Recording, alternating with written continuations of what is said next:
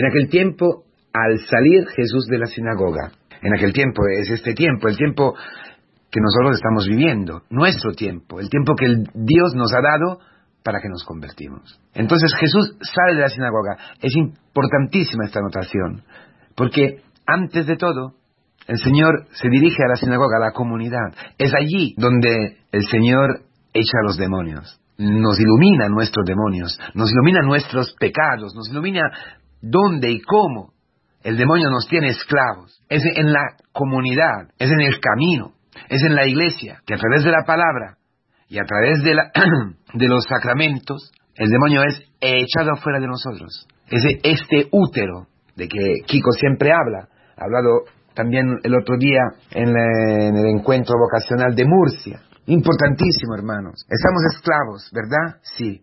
¿Cómo podemos sacar el demonio, la obra del demonio, la mentira del demonio de nuestro corazón? Porque el problema es todo allí. Es impresionante también lo que hace el Señor con, con la suegra, de, con la suegra el Señor con la suegra de Simón. Es importantísimo, es fundamental.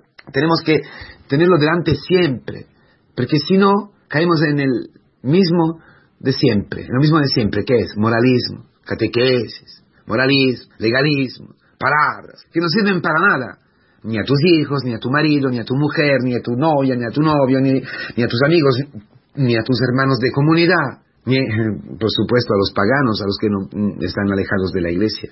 El querigma, que es el esperma del Espíritu Santo, es el primo eh, exorcismo que recibimos en las catequesis, siempre que celebramos, siempre que rezamos laudes, Siempre se anuncia el querigma, siempre el querigma llega a nosotros y echa al demonio y sembra y ayuda a la vida nueva, a la semilla de la vida nueva, de la vida de Cristo en nosotros, a crecer dentro del útero que es la de nuestra madre, que es la comunidad. Ahí donde el Señor viene a purificar, hemos visto ayer, el Señor va a purificar, purifica la sinagoga, echa al demonio sin hacerle daño y matando al hombre viejo. Celebración tras celebración, celebración tras celebración vida en común, sacramentos, palabras, y ligados, ligados a este cordón umbilical que son los catequistas, que es la comunión, la obediencia, que es la verdadera comunión con los catequistas, donde nos alimentamos, donde recibimos la palabra de Dios para nosotros, su actualización,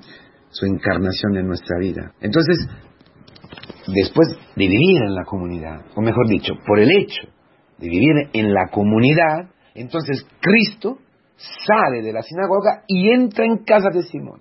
Ahí donde está su suegra. Es interesante porque cuántos problemas hay eh, con las suegras, pobrecitas. A veces o muchas veces hacen bastante eh, para, para no ser así muy soportables. Pero, aparte de, la broma, la suegra, que es imagen de todo lo que de alguna forma ¿eh? la dificultad que supone la relación. porque es suegra? Porque la suegra de Pedro sería, como todas las suegras, ¿no? Ahora no entro aquí en el, aspecto eh, exegético ¿eh? sobre esta palabra. Digo lo que nos dice a nosotros hoy. la suegra es madre, madre de nuestro marido o de nuestra mujer. Atención, ¿qué quiero decir? Tú has hecho un sacramento. Entonces, de dos, una carne sola. La suegra es lo que ha dado a la luz nuestra pareja, la que ha sido entregada a nosotros por Dios. La suegra representa el pasado de nuestra mujer o de nuestro marido, la educación que ha recibido, la formación que ha recibido, la forma de estar en una familia, ¿verdad? La suegra es el pasado, pero también es el presente. ¿Por qué? Porque mi mujer o mi marido lleva consigo lo que la suegra le ha dado engendrándola, dándole la vida, teniéndola durante nueve meses, nueve meses en, el útero, luego dando a luz, luego educándola, pero también los tratos somáticos, ¿no? los ojos, las expresiones, Una, una hija o un hijo se parecen a su madre, a la suegra. Eso viene a ser una carne conmigo. Entonces, el pasado, el presente y también el futuro. ¿Por qué? Porque es lo que la suegra le ha dado, es lo que mi mujer o mi marido lleva consigo como su naturaleza, su carne, su debilidad y su fuerza, sus defectos y sus pregios, sus cosas bonitas, buenas. Todo este conjunto va a ser una carne conmigo. Y el Señor tiene que bajar siempre a mi vida para, que, para cumplir el matrimonio, para cumplir la vida en común, para que la pareja no sean dos, sino uno, una sola carne. Podemos leer este Evangelio hoy en esta forma, hermanos queridos. La, el, gran, el gran eh, milagro del Señor, que es un fruto de su salir de la comunidad, que es un fruto del exorcismo grande que ha hecho en la comunidad, donde la pareja camina, donde la pareja vive juntos. A veces no ocurre eso, ¿eh? El marido no camina, la mujer no camina, no sé. De todas formas, tú estás recibiendo, juntos o no juntos con tu pareja, la palabra del exorcismo en la comunidad. El camino te exorciza. Caminar es ser exorcizados todos los días, ¿verdad? En la liturgia, etc.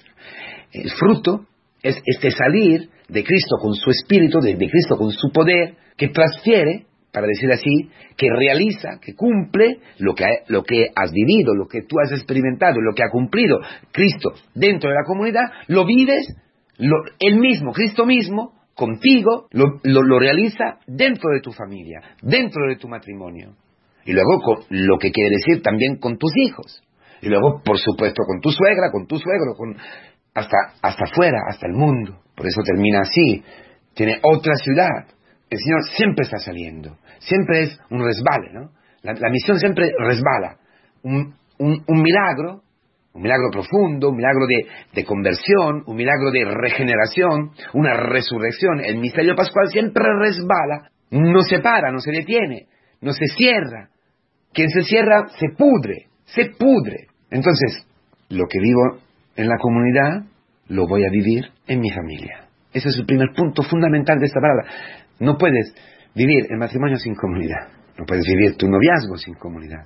No puedes vivir tu presbiterado sin comunidad.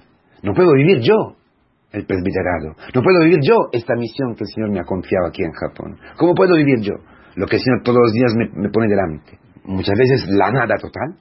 Muchas veces muchas cosas que hacer. Un día sí, un día sí, un día todo diferente. La castidad, el celibado, la vida de oración. No lo puedo vivir sin tener una comunidad donde soy presbítero, pero también y sobre todo hermanos. Hermano dentro, entre los hermanos, hermano de los hermanos.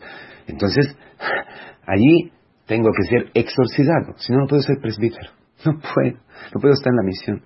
Si, no camino, si, pienso de ser, ah, de haber llegado ¿eh? de ser alguien, de, ser un presbítero, si pienso de hacer un servicio a la comunidad y dejo que el exorcismo, es decir, la palabra, no me llegue, solo, solo, hago medidas, solo, solo estoy hablando, solo estoy dando consejos, solo estoy celebrando sacramentos, pero yo no me mezclo, yo no estoy.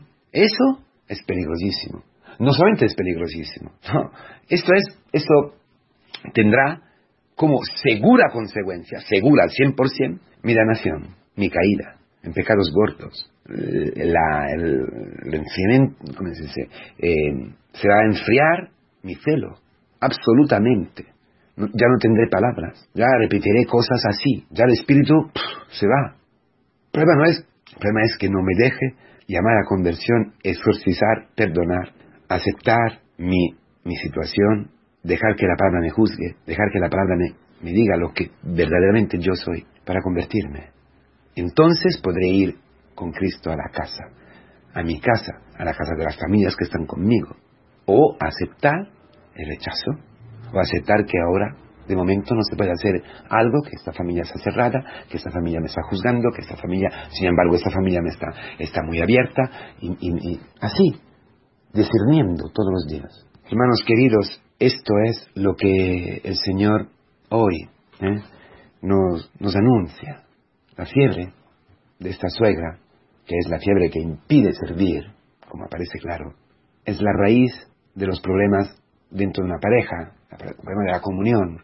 Pero si la comunión se da en la comunidad, si yo experimento en una comunidad que se da, se da la comunión, entonces puedo vivir en mi familia de otra forma mi matrimonio puedo dejar que Cristo en mi pareja, en la intimidad de mi casa, de mi matrimonio, de mi familia, de mi relación con mi mujer, con mi marido, con mis hijos, pueda cumplir este milagro que aparece hoy.